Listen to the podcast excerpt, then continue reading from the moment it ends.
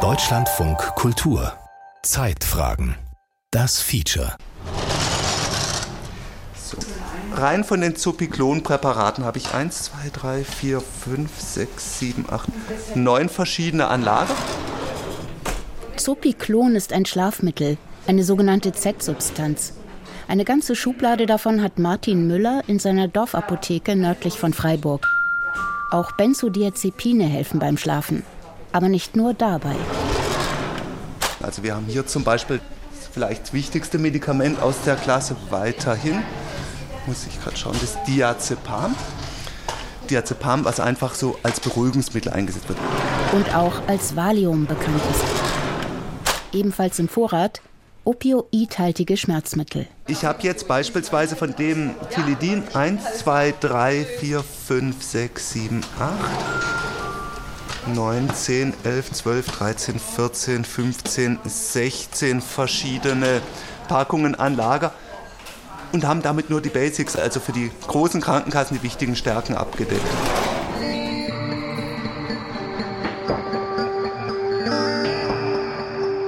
Opioide, Benzodiazepine und Z-Substanzen. Sie alle gibt es nur auf Rezept. Sie alle können süchtig machen und der Gesundheit schaden. Unser Abhängigkeitsrisiko steigt mit der Konsumdauer. Darum steht in den meisten Beipackzetteln und im Leitfaden der Bundesärztekammer nur zur Kurzzeitbehandlung bzw. maximal 28 Tage. Und trotzdem sollen anderthalb bis knapp zwei Millionen Menschen in Deutschland abhängig von genau diesen Medikamenten sein. Die meisten von Schlaf- und Beruhigungspillen. Viele bemerken das nicht mal. Warum nicht? Weshalb können selbst Fachleute die Dimension des Problems nur schätzen? Und was hat die Arzneimittelabhängigkeit damit zu tun, wie wir als Gesellschaft ticken? Die Antworten werden nicht einfach.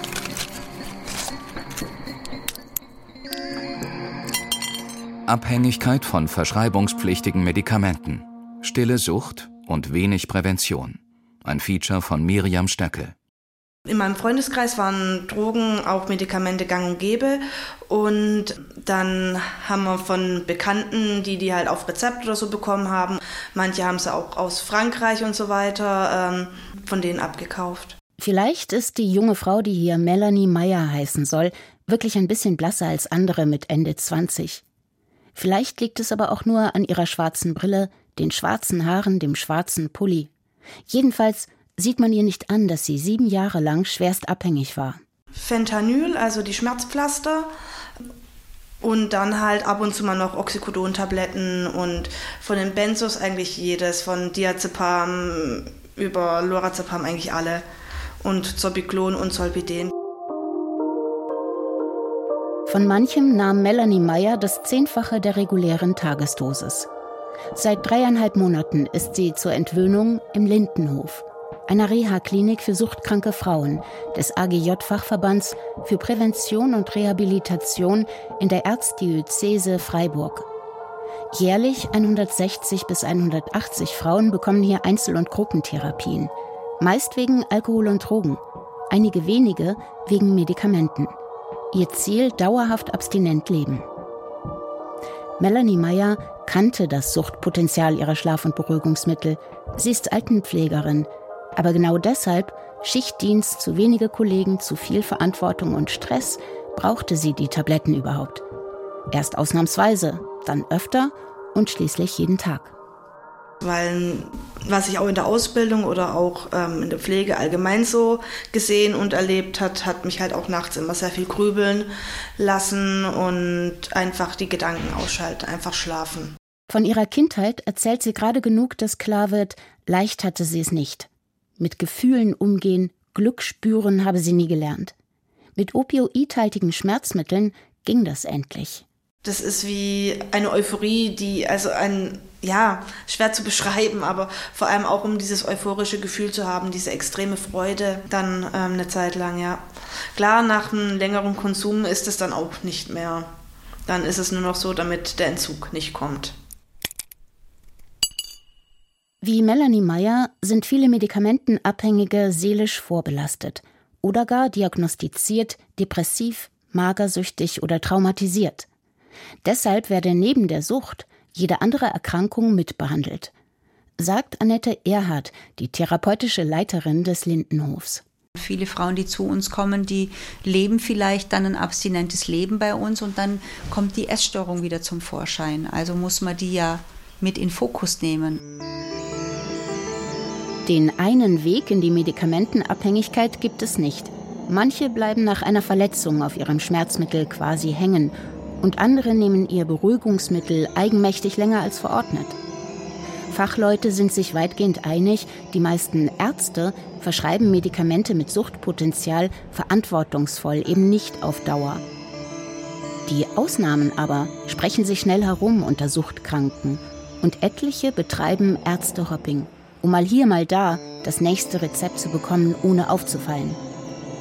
Begünstigt wird die Arzneimittelabhängigkeit dadurch, dass etliche Menschen erwarten, dass der Arzt Pillen als schnelle Problemlöser verordnet und Medikamente in unserer Gesellschaft recht sorglos eingenommen werden.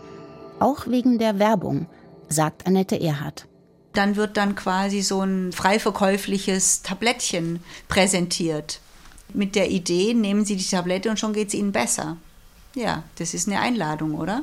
Und es ist was, was als nicht schlimm empfunden wird. Wir sind häufig so sozialisiert, man geht mit einem Symptom zum Arzt, bekommt ein Rezept und dann wird es besser. Professor Jens Reimer ist Chefarzt des Zentrums für psychosoziale Medizin am Klinikum Itzehoe und im Vorstand des Zentrums für interdisziplinäre Suchtforschung der Universität Hamburg. Wie praktisch alle Experten sagt er, für Palliativpatienten und in akuten Krisen, Unfall, Operation, Scheidung, Jobverlust, Tod des Partners, sind opioidhaltige Schmerzmittel, Benzodiazepine und Sexsubstanzen ein Segen, weil gut wirksam und gut verträglich. Bei dauerhaften Ängsten, Unruhe, Schmerzen oder anhaltender Schlaflosigkeit aber wünscht Reimer sich ein Umdenken hin zu nicht medikamentösen Ansätzen. Psychotherapie, Bewegung oder bessere Schlafhygiene etwa. Selbst wenn das einen größeren Einsatz seitens des Patienten, aber auch einen größeren Einsatz und Anleitung auf Seiten des Arztes erfordert. In gewisser Weise spiegelt sich in der Medikamentenabhängigkeit der ständige Leistungsanspruch unserer Gesellschaft. Das höher, schneller, weiter. Dass dabei Frauen öfter erkranken als Männer, wundert Annette Erhardt vom Lindenhof nicht. Stichwort Mehrfachbelastung, gerade bei Alleinerziehenden. Es geht häufig darum, mit Überforderung klarzukommen, zu funktionieren im Alltag, ja, um den Stress Herr zu werden, um einschlafen zu können. Man steht seine Frau im Alltag, man ist Mutter, man ist arbeitstätig, man kriegt seinen Haushalt auf die Reihe und, und, und. Und es funktioniert. Man funktioniert, Frau funktioniert. Nur schlimmstenfalls endet das tödlich. In Kombination mit Alkohol oder Rauschmitteln können manche Medikamente nämlich den Atem aussetzen lassen.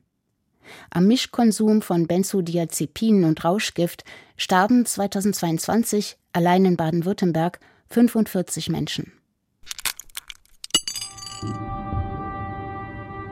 Dabei ist die hiesige Suchthilfe im internationalen Vergleich strukturell schon besonders gut aufgestellt. Die kommunalen Suchtberatungsstellen sind im Idealfall erste Anlaufstelle und lotsen Erkrankte durchs Hilfesystem. Die körperliche Entgiftung, also der Medikamentenentzug, geschieht meist in Psychiatrien. Die dauerhafte Entwöhnung passiert dann in Reha-Kliniken wie dem Lindenhof oder ambulant in den Suchtberatungsstellen. Zudem gibt es Selbsthilfegruppen. Allerdings, die Angebote könnten noch besser ineinandergreifen. Durch die verschiedenen Kostenträger, Kommunen, Krankenkassen, Rentenversicherung entstünden manchmal Brüche, sagt Suchtforscher Reimer. Etwa wenn ein Erkrankter nach dem Entzug in die Reha-Klinik will. Dann ist dazwischen häufiger ein Zeitraum, die der Patient dann zu Hause verbringen muss. Und das sind natürlich auch Zeiten, wo Rückfälle dann äh, eher mal passieren können. Auch Melanie Meyer hielt die Abstinenz daheim nicht durch. Erst nach einem zweiten Entzug durfte sie in den Lindenhof. Dabei wollte sie eigentlich dringend raus aus der Sucht.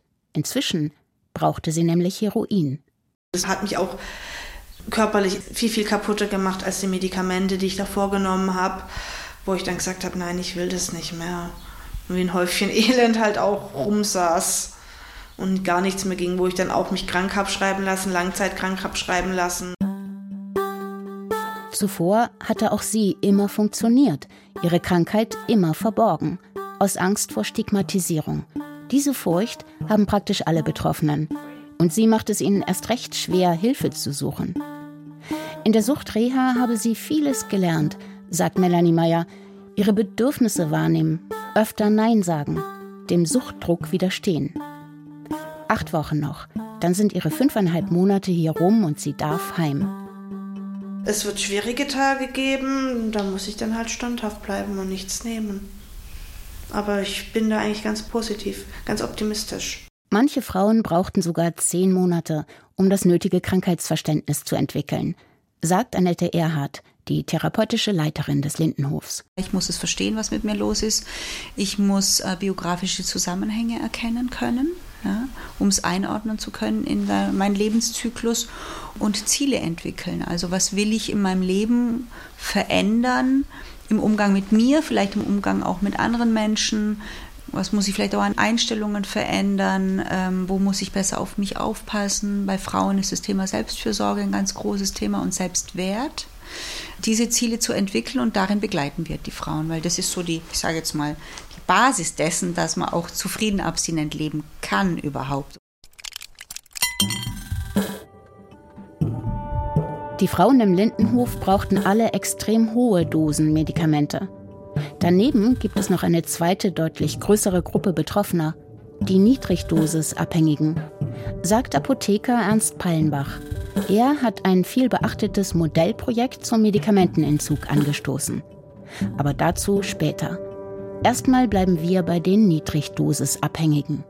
Das sind eben oft ältere Frauen, manchmal auch ältere Männer, die das eben jahrzehntelang einnehmen in einer niedrigen Dosis, von denen sprechen wir. Von Theresia Wagner zum Beispiel. 89, kurzes silbergraues Haar, aufrechte Haltung, wacher Blick. Ihren echten Namen möchte auch sie lieber nicht im Radio hören. Sie nahm das Schlafmittel zu Piklon. Der Arzt hat mir das verschrieben. Ich habe es in der Apotheke geholt. Das ist aus Rezept gegangen. Ich habe viele gekannt, die das so bekommen haben. Ja, nimm's auch, ne? Theresia Wagner hat mehrfach Krisen und Dramen ertragen, an denen, so viel darf man öffentlich darüber sagen, Menschenseelen zerbrechen können. Bei ihr blieb irgendwann der Schlaf weg. Von dort an hat es angefangen. Und ich war schon als Kind ein Schläferle schon früh immer ins Bett gegangen und viel äh, Schlaf gebraucht, gell? Und dann war es schon hart nicht. Ich bin immer ohne gegangen. Wie lange sie das Zopiklon bekam? Vier, fünf Jahre vielleicht? Länger, länger. Zehn, zwölf, 15 Jahre, kann 15 und noch mehr gewesen sein. Ich habe sie lang, lang genommen. Eine Tablette am Abend brauchte sie, manchmal zwei. Niedrigdosisabhängige kommen mit wenig aus und trotzdem riskieren sie ihre Gesundheit. Benzodiazepine und Z-Substanzen entspannen nämlich die Muskulatur, sagt Apotheker Pallenbach. Damit kann es zu einer Gangunsicherheit kommen, auch zu einer Sturzgefahr, was besonders für alte Menschen ein ähm, ganz, ganz großes Problem darstellt, weil natürlich ein Knochenbruch bei einem Menschen über 80 Jahre manchmal sogar das Lebensende darstellen kann. Zudem können die Mittel Menschen emotional abstumpfen lassen, ihnen die körperliche Energie rauben. Was wir aber auch sehen, ist, dass Gedächtnisleistungen schlechter werden, Vergesslichkeit mehr wird. Sagt Suchtmediziner Jens Reimer. Oft tun Angehörige und selbst Betroffene diese Nebenwirkungen als normale Alterserscheinungen ab. Auch Entzugssymptome sind perfiderweise schwer erkennbar. Medikamentenabhängige entwickeln auf Entzug oft Ängste, Schlaflosigkeit oder Schmerzen und denken, das seien immer noch jene Beschwerden, gegen die sie ihr Mittel ursprünglich verordnet bekommen haben. Weil auch die suchttypische Dosissteigerung fehlt, wird die Niedrigdosisabhängigkeit oft schlicht übersehen. Auch darum finden Erkrankte praktisch nie ins Suchthilfesystem. Verglichen mit Alkohol oder Drogen, sagt Annette Erhardt von der Reha-Klinik Lindenhof, sei die Abhängigkeit von Medikamenten viel, viel versteckter. Die passiert ja auch nicht im öffentlichen Raum, sondern ich bin zu Hause. Das ist auf meinem Schlafzimmerkästchen, Nachtkästchen oder ich habe es in meinem, in meinem Spiegelschrank, im Badezimmer, ja. Ja, es ist eher, hat was Saubereres, würde ich jetzt fast sagen wollen. Zudem gelten Medikamente grundsätzlich als etwas Gutes, medizinisch Notwendiges. Und längst nicht jeder weiß, dass manche süchtig machen können. Das hat mir damals niemand gesagt. Also ich wüsste jedenfalls nicht, gell? Und durch das habe ich es halt immer weiter genommen. Ne? Den Beipackzettel ihrer Schlaftabletten hat Theresia Wagner nie gelesen. Weil ich denke, der Arzt verschreibt mir ja nichts Falsches. Und deshalb habe ich es halt in vollem Vertrauen genommen. Ne? Warum Theresia Wagner heute ohne Zupiklon lebt und was das mit einer Strategie der Bundesregierung zu tun hat, dazu nachher. Professor Norbert Scherbaum, Chefarzt für Psychiatrie und Psychotherapie der LVR Uniklinik Essen, hat den Leitfaden der Bundesärztekammer zur Diagnose und Behandlung der Arzneimittelsucht mitverfasst. Gerade weil so viele betroffen seien, sagt er, die Medikamentenabhängigkeit ist sicherlich in der öffentlichen Wahrnehmung unterschätzt. Geschätzt 1,4 bis 1,9 Millionen Menschen sind süchtig nach Medikamenten ähnlich viele wie beim Alkohol. Exakte Zahlen gibt es auch Jahrzehnte nach Markteinführung der Mittel nicht. Und auch der volkswirtschaftliche Schaden ist nicht bezifferbar. Er sei auch deshalb schwierig zu schätzen, schreibt das Bundesgesundheitsministerium, weil die Übergänge zwischen bestimmungsgemäßem Medikamentengebrauch, Missbrauch und Abhängigkeit fließend seien. Zwar gibt es den epidemiologischen Suchtsurvey ESA, eine Umfrage alle drei Jahre finanziert vom Bundesgesundheitsministerium. Demnach hatten 2021 2,9 Millionen Menschen einen problematischen Medikamentengebrauch. Aber auch diese Zahl hilft nicht viel weiter, denn ein problematischer Medikamentengebrauch muss keine Sucht sein. Mark Pestotnik ist Fachmann für Arzneimittelabhängigkeit bei der Fachstelle für Suchtprävention Berlin und sagt, der ESA habe eine zweite Schwachstelle, nämlich dass er nur Menschen befragt bis zum 64. Lebensjahr. Und wir wissen ja, dass da der Konsum oder die Verschreibung von Schlaf- und Beruhigungsmitteln gerade losgehen. Auch die Verordnungszahlen der Krankenkassen erfassen das Problem nicht wirklich. Zwar sank die Zahl der Benzodiazepin-Tagesdosen demnach zwischen 2010 und 2019 von 39 auf 13 Millionen. Die Z-Substanzen gingen ebenfalls zurück, von 81 auf 65 Millionen Tagesdosen. Aber es bleibt ein blinder Fleck. Den erahnt man, wenn man nochmal Apotheker Martin Müller über die Schulter schaut. Er listet auf, gegen welche Art von Rezept er das Schlafmittel Zupiklon abgegeben hat. Hier habe ich ein Rezeptgebühr, wäre also ein Kassenrezept. Hier habe ich ein Kassenrezept. Alles andere sind Privatrezepte. Etwa die Hälfte der Benzodiazepine und Z-Substanzen gingen auf grüne Privatrezepte raus. Also überproportional viele. Denn höchstens 20 Prozent seiner Kunden seien privat versichert, schätzt Müller. Dadurch maskiert man auch ein Stück weit das Problem. Und zwar nicht nur in der badischen Provinz, sondern quer durch Deutschland. Das legen erste Studien nahe. Suchtpsychiater Scherbaum erklärt, warum Ärzte auf Privatrezepte ausweichen. Weil diese Rezepte dann ja gewissermaßen nicht äh, in den Statistiken der gesetzlichen Krankenkassen und der äh, Kassenärztlichen Vereinigung sozusagen auftauchen. Aber damit bleibt das gewissermaßen unter dem Radar von Aufsichtsbehörden. Ärzte können also durch Privatrezepte den Kontrollinstanzen im Gesundheitssystem entgehen und damit auch langwierigen Auseinandersetzungen um ihre Verordnungspraxis oder gar Regresszahlungen. Wahr ist aber auch, Privatrezepte können eine Art Notlösung sein für die Zwickmühle, dass Ärzte die Mittel nicht dauerhaft zu Lasten der Krankenkasse verordnen dürfen, abhängige Patienten sie aber trotzdem dauerhaft benötigen. Es gibt schon einen Grund dafür, das zu machen. Sagt Suchtmediziner Jens Reimer. Einem Medikamentenabhängigen einfach kein Rezept mehr auszustellen, ist nämlich auch keine Lösung. Bei einem Entzug drohen beispielsweise Herzrasen, Schmerzen, Kreislaufprobleme und Krämpfe. Und es kann auch sein, dass man zu der Entscheidung kommt, und das wird auch häufig so sein, dass die Weiterverschreibung indiziert ist. Suchtkranke müssen ihr Medikament langsam, schrittweise auf Null runterdosieren und dabei eng stationär oder ambulant begleitet werden. Das muss sich ein niedergelassener Hausarzt innerhalb seines engen Zeit- und Kostenbudgets aber erstmal leisten können. Das sind dann ja schon zeitaufwendigere Interventionen. Man muss den Patienten häufiger sehen. Der kommt vielleicht ein, zwei, dreimal die Woche, nicht nur ein oder zweimal im Quartal. Und gerade in der sprechenden Medizin ist dieser Teil nicht ausreichend gut vergütet. Ein strukturelles Problem, das die angemessene Behandlung von seelisch belasteten Medikamentenabhängigen schwer mache, sagt Annette Erhard vom Lindenhof. Das geht nicht in zehn Minuten. Also da sind die Hausärzte und Hausärztinnen auch echt in einem Dilemma. Kommen wir noch mal kurz zu den unklaren betroffenen Zahlen. Ob es nun 1,4 oder vielleicht doch 1,9 Millionen sind, ist Marc Pestotnik von der Berliner Fachstelle für Suchtprävention inzwischen fast egal. Den Auftrag, etwas zu unternehmen, den haben wir schon sehr, sehr lange. Wer aber könnte etwas tun gegen die Arzneimittelabhängigkeit und für mehr Vorsorge?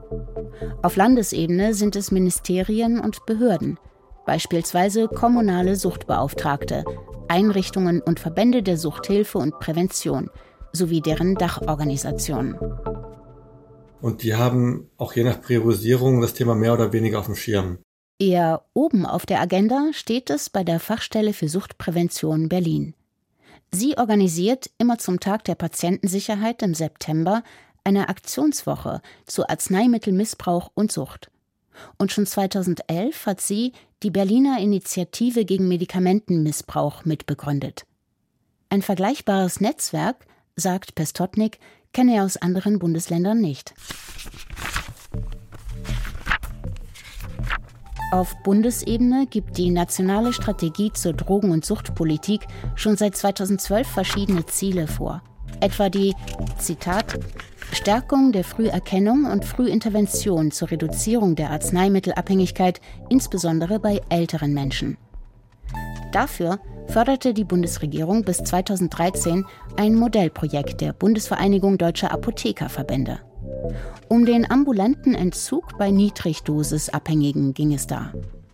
Apotheker in Hamburg und Baden-Württemberg begleiteten und motivierten alte Menschen in regelmäßigen Gesprächen beim Runterdosieren ihrer Benzodiazepine und Z-Substanzen. Eng abgestimmt mit den Hausärzten. Hallo, guten Morgen. Womit wir wieder bei Martin Müller in der Badischen Dorfapotheke wären. Der hat bei dem Projekt nämlich mitgemacht und Theresia Wagner, die alte Dame mit dem wachen Blick, über Monate beraten. Irgendwann brauchte sie nur noch eine Viertelschlaftablette täglich. Und dann gar nichts mehr, nicht? Ja, von dort an habe ich die Tabletten nicht mehr angerührt. Initiiert und geleitet hat das Projekt damals Ernst Pallenbach. Rund drei Viertel der 102 Senioren hätten ihr Schlaf- oder Beruhigungsmittel ganz abgesetzt oder zumindest reduziert. Wenn man sich sonst so im Bereich Suchthilfe und Suchtprävention mal anguckt, äh, ist man oft mit 30 Prozent schon zufrieden dann.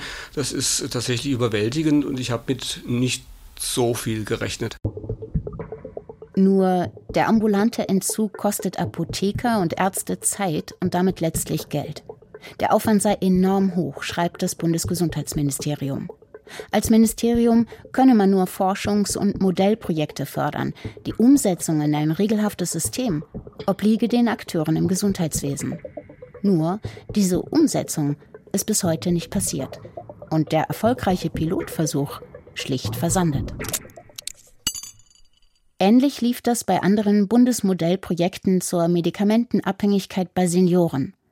Sie zeigten beispielsweise, dass Suchthilfe und Altenhilfe, also etwa Pflegeheime oder Sozialstationen, eigentlich enger zusammenarbeiten sollten und dass Fachkräfte aus beiden Bereichen Weiterbildung bräuchten.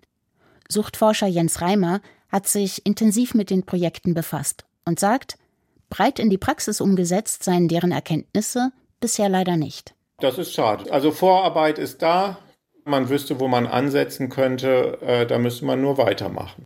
Die nationale Strategie zur Suchtpolitik habe insgesamt zwar das richtige Ziel gesetzt, findet Reimer, nämlich ein größeres Problembewusstsein für die Medikamentenabhängigkeit bei Ärzten, Apothekern und Patienten zu entwickeln. Im Rahmen der Modellprojekte ist das auch gelungen, eine Sensibilisierung und eine Verstärkung von Informationen. Das sehen wir, aber es gibt keine ähm, ja, Strategie jetzt dafür, das flächendeckend auszurollen. Präventionsexperte Mark Pestotnik wünscht sich zum Beispiel eine verpflichtende Aufklärung schon in Schulen über das Suchtpotenzial und Warnhinweise außen auf Arzneischachteln. Der Aufwand, das zu installieren, ist eigentlich nichts gegenüber dem Nutzen, wie wir Millionen von Menschen regelhaft, kontinuierlich, konstant sensibilisieren können dafür, hey, bei dem Medikament, da ist Obacht geboten und äh, am besten nochmal mit dem Arzt sprechen. Doch das Bundesgesundheitsministerium hält davon wenig. Denn Warnhinweise auf der Verpackung blieben hinter dem Informationsgehalt der Packungsbeilage zurück und könnten zu Missverständnissen und Verunsicherung der Patienten führen, schreibt die Pressestelle. Auch eine zielgerichtete Kampagne der Bundeszentrale für gesundheitliche Aufklärung fänden Fachleute sinnvoll. Nur für Medikamente hat die Bundeszentrale im Gegensatz zu Nikotin und Alkohol vom Bundestag kein gesondertes Budget bekommen. Warum in Politik und Gesundheitswesen wenig passiert? Mark Pestotnik vermutet, dass anders als bei Alkohol oder Drogensucht der große gesellschaftliche Handlungsdruck fehlt. Denn Medikamentenabhängige seien so viel leichter zu übersehen, so viel stiller. Die pöbeln nicht, die marodieren nicht, die hängen nicht rum draußen, ähm, die fallen nicht unangenehm auf. Das ist das eine. Das andere ist, dass sie einen funktionellen Beitrag leisten, eher leistungsfähig bleiben, arbeiten gehen können, wenn sie konsumieren. Das ist natürlich eher gewünscht. Hinzu kommt, die Betroffenen haben kaum eine Lobby. Norbert Scherbaum von der LVR Uniklinik Essen. Die Hauptgruppe, die das ja verschrieben bekommt, sind äh, Frauen älter 65 Jahre da wird im gewissen Sinne natürlich das nächste Fass aufgemacht der kritischen Diskussion, nämlich wie gehen wir mit alten Menschen in unserer Gesellschaft um. Immerhin, 2024 werden für den epidemiologischen Suchtsurvey auch Menschen zwischen 65 und 85 befragt, erstmals seit gut 40 Jahren. Und die Ergebnisse, so das Bundesgesundheitsministerium, würden genutzt, um zu prüfen, ob sich weitere Handlungsnotwendigkeiten zum Thema Medikamentenmissbrauch ableiteten.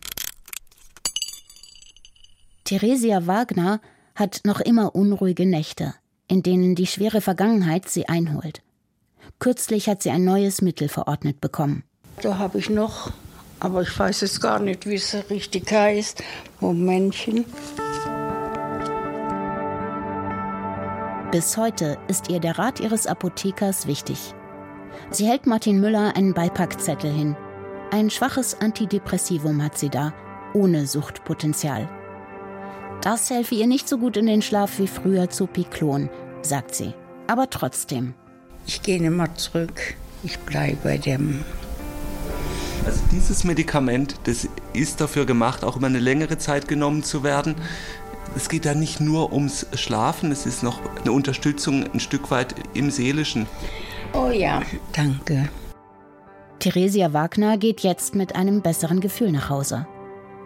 Seit kurzem, sagt sie noch, sei sie nicht mehr so gut auf den Beinen. Aber bei ihr mit 89 ist das jetzt wirklich das Alter und keine Nebenwirkung süchtig machender Tabletten.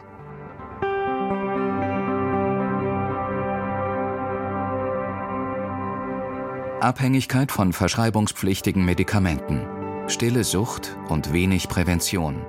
Ein Feature von Miriam Stöckel. Es sprach Bettina Kurt.